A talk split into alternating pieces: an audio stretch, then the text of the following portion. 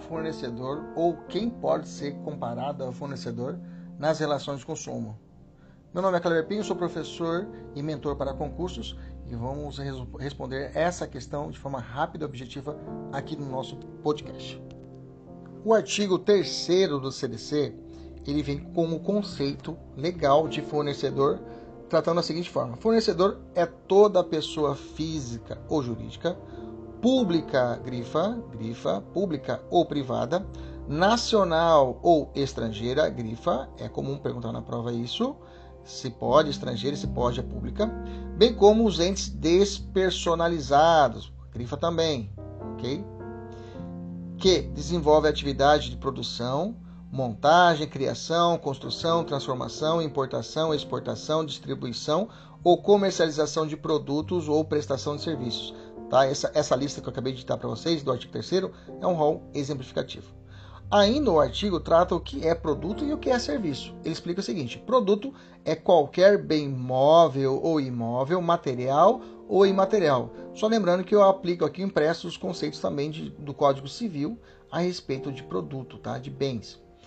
Parágrafo segundo. Serviço é qualquer atividade fornecida no mercado de consumo mediante remuneração inclusive as de natureza bancária, financeira, de crédito e securitária, salvo as decorrentes das relações de caráter trabalhista, que aí não são aplicáveis o Código de Defesa do Consumidor. Beleza? Desse conceito, a gente extrai o seguinte, né? Que fornecedor de produtos ou serviço, né? Prestador de serviço, é toda pessoa física ou jurídica quem desenvolve a atividade, Atividade, desempenho de atividade aqui é mercantil ou civil, é, todos que participam na cadeia de fornecimento de produto ou serviço, de forma direta ou indireta, desde o cara que fez o carro, o cara que, cara que a concessionária que está vendendo o carro, o, entendeu? toda essa cadeia será considerada fornecedora. Okay? Nesse sentido, inclusive, reflete a chamada solidariedade entre os participantes dessa cadeia produtiva. Mediante remuneração, né? Entende-se de forma direta ou indireta, represente um ganho ao fornecedor. Exemplo, um estacionamento gratuito.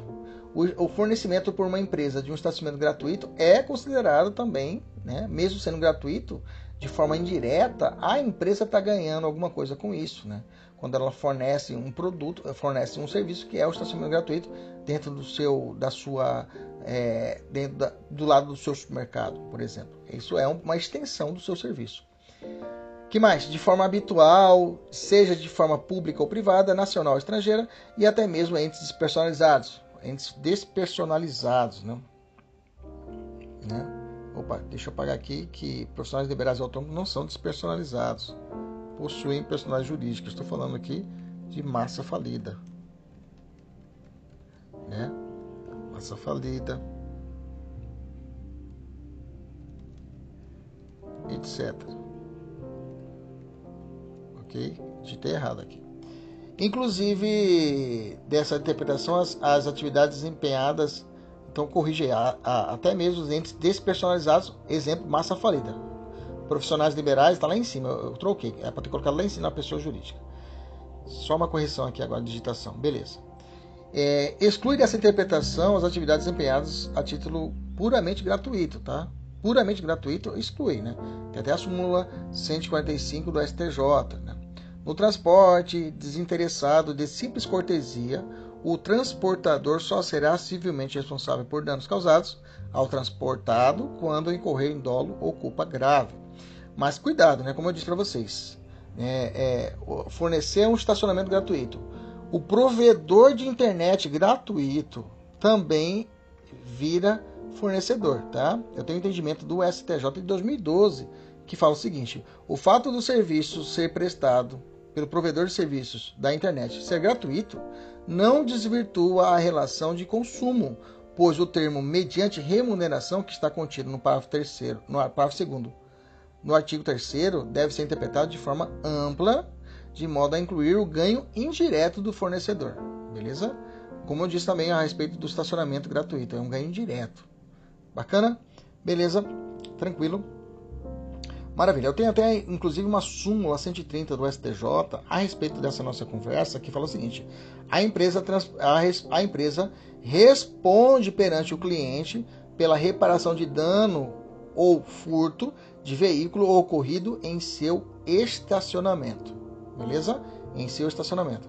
De forma indireta, também vai estar ganhando a empresa. Então, nesse caso, eu tenho a possibilidade da responsabilização do consumidor é a responsabilização do fornecedor, né? Então, concluindo, fornecedor é aquele que atua profissionalmente no mercado recebendo remuneração direta ou indireta pela produção, distribuição e comercialização de bens e serviços. Né? A lei traz uma definição ampliada, considerando que nele inclui todos os membros da cadeia de fornecimento. Né? Então, eu poderia fazer uma classificação aqui de, de fornecedores. Né? A doutrina traz quatro espécies de fornecedores. Vamos lá. Fornecedor real. Fornecedor real é aquele que efetivamente participa do processo de fabricação ou produção do produto. É um dos seus componentes ou de sua matéria-prima. É, portanto, aquele que participa efetivamente da realização e criação do produto, envolvendo o próprio fabricante, o produtor, o construtor, o montador, o criador, o importador, exportador, distribuidor e o comerciante, ok? Já o fornecedor presumido, que é outra classificação, ele não participa diretamente do processo de fabricação ou produção do produto, mas ele atua como intermediário entre o fornecedor real e o consumidor. Esse, esse, esses sujeitos estão previstos no artigo 13 do CPC, do CDC. O comerciante, né? eu até falei em cima comerciante, o comerciante estaria aqui embaixo enquadrado. O comerciante é igualmente responsável, né? Quando o comerciante vai ser responsável? Nos termos do artigo anterior, artigo 12, né, quando o fabricante, o construtor, o produtor ou importador não puderem ser identificados, o produto for fornecido sem identificação clara do seu fabricante, produtor, construtor ou importador, não conservar adequadamente os produtos perecíveis. Nesse caso, responderá o, consum, o, o, o comerciante. Nesse caso, ele é um fornecedor presumido.